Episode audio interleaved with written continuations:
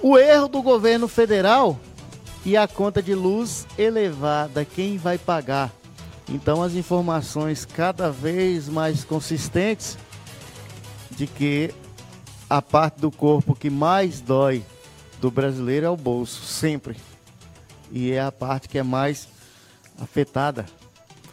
O modelo de cálculo aí criado para indenizar concessionárias aí do setor elétrico em razão do controle tarifário, ainda no governo Dilma Rousseff, levou a um passivo de 50 bilhões, resultante aí de juros que será repassado ao consumidor até 2028.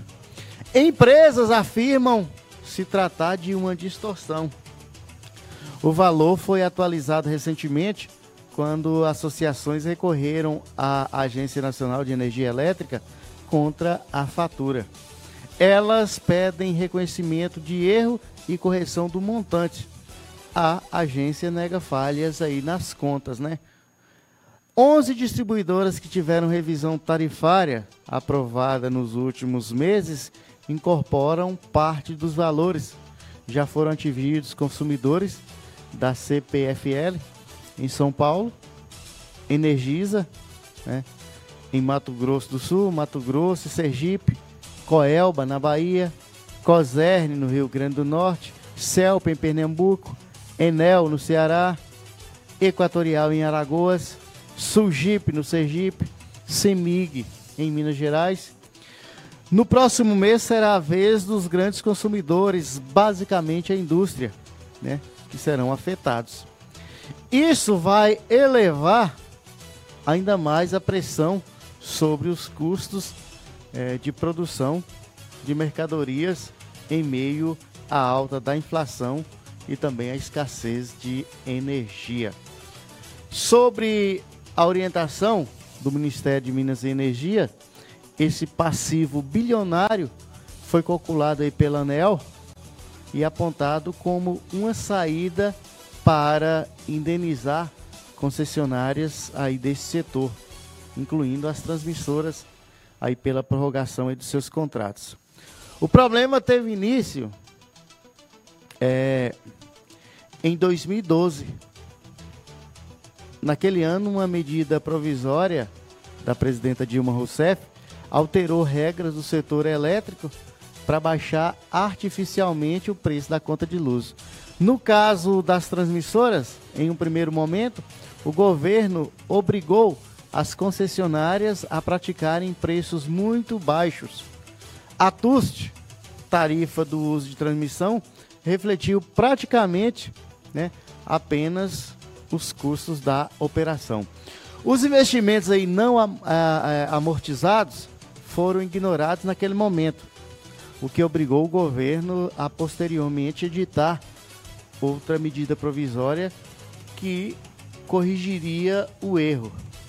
O Ministério de Minas e Energia, né, então quase três anos depois, definiu os critérios para indenização. A ANEEL é, desenvolveu um modelo de cálculo da receita anual permitida. O passivo gerado e agora distribuído aos consumidores foi calculado de 2013 a 2017, quando foi iniciado o pagamento em parcelas anuais. Nos recursos recentes a que a Folha teve acesso, associações afirmam que poderão ser processadas pelos consumidores por apropriação indébita, caso não haja aí uma correção. A Abrace, que é a Associação Brasileira das Grandes Consumidoras Industriais de Energia, por exemplo, ficou sem pagar os valores a mais desde o ano de 2017, por meio de uma decisão liminar, uma decisão provisória que expirou em dezembro de 2000, aliás, em novembro de 2019. O problema, segundo é, as empresas, é que a ANEEL decidiu fazer o acerto de contas justamente em parcelas anuais, enquanto que as receitas pagas aí pelos usuários é, nas contas de consumidores, com taxas e também impostos, foi feita mensalmente ao longo do período. De acordo com essas empresas, a agência reguladora desconsiderou os pagamentos efetuados e, ao fazer a conta de reposição anual, cobrou indevidamente juros sobre as parcelas mensais acumuladas e gerou essas distorções. Esse sobrepreço foi parar nas contas de luz. Adivinha quem paga o reflexo de tudo isso? A Agência Nacional de Energia Elétrica negou ter cometido qualquer erro no cálculo e afirmou que os critérios foram discutidos exaustivamente em audiências públicas. Talvez sejam aquelas letrinhas pequenininhas que passam despercebidas aí nos contratos, né? É, associações, ainda segundo a agência, participaram dos debates e concordaram com o mecanismo de reposição de receitas aí implementado as entidades negam ter concordado com o modelo aí no passado. Por causa da pandemia da Covid-19, a Aneel decidiu agora reorganizar o pagamento dessas parcelas. Em julho deste ano, próximo mês, serão incorporadas 2 bilhões e 200 milhões pelo arranjo. Em julho de 2022, mais 3 bilhões e 200. A partir de 2023 até 2028, as parcelas passam de 6 bilhões e 800 milhões, totalizando aí 46 bilhões e 200 milhões. Muito dinheiro, né? E na carta Abrace, da Abraço da entidade, é, a Abraço considera haver ao menos 9 bilhões cobrados a mais, boa parte em razão aí desse erro de cálculo. Para a Associação Brasileira de Investidores em Autoprodução de Energia, o valor correto de repasse às tarifas seria de pouco mais de 7 bilhões, quase 8. São 4 bilhões e 600 milhões de juros cobrados indevidamente e 3 bilhões e 200 milhões de investimentos não amortizados é, de 2013 a 2017. Teve uma nota divulgada pela ANEL afirmando que não existe qualquer valor indevido pago pelos consumidores a essas transmissoras. E não há algum erro nem no cálculo, nem no método utilizado pela ANEL para restabelecer as receitas das transmissoras. Segundo a agência, o assunto aí foi judicializado com decisão favorável, né? E depois de perder na justiça, a Abrace e a Biap busca uma nova linha de argumentação baseada em premissas, segundo, é, são equivocadas, que afrontam diretamente a legislação e a regulamentação existentes.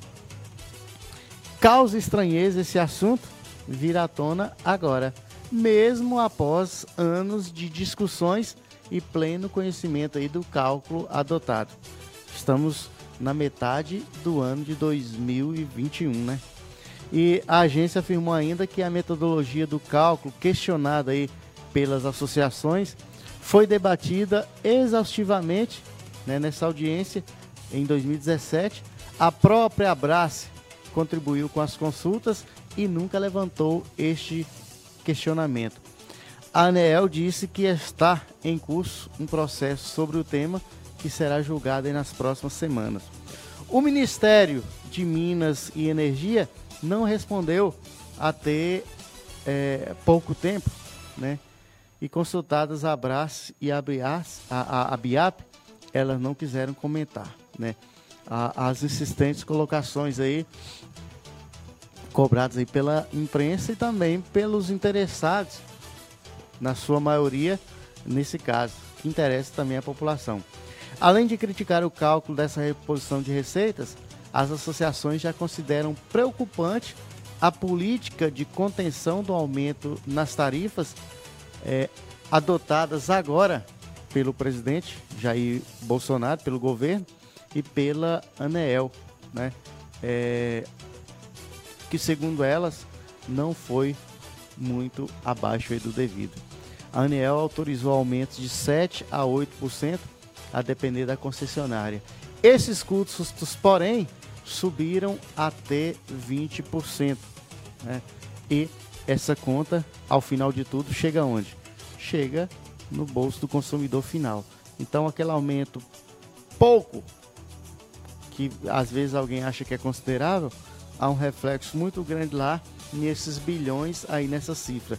Então a conta está chegando de qualquer forma no bolso do brasileiro, no bolso do consumidor final e não é pouco.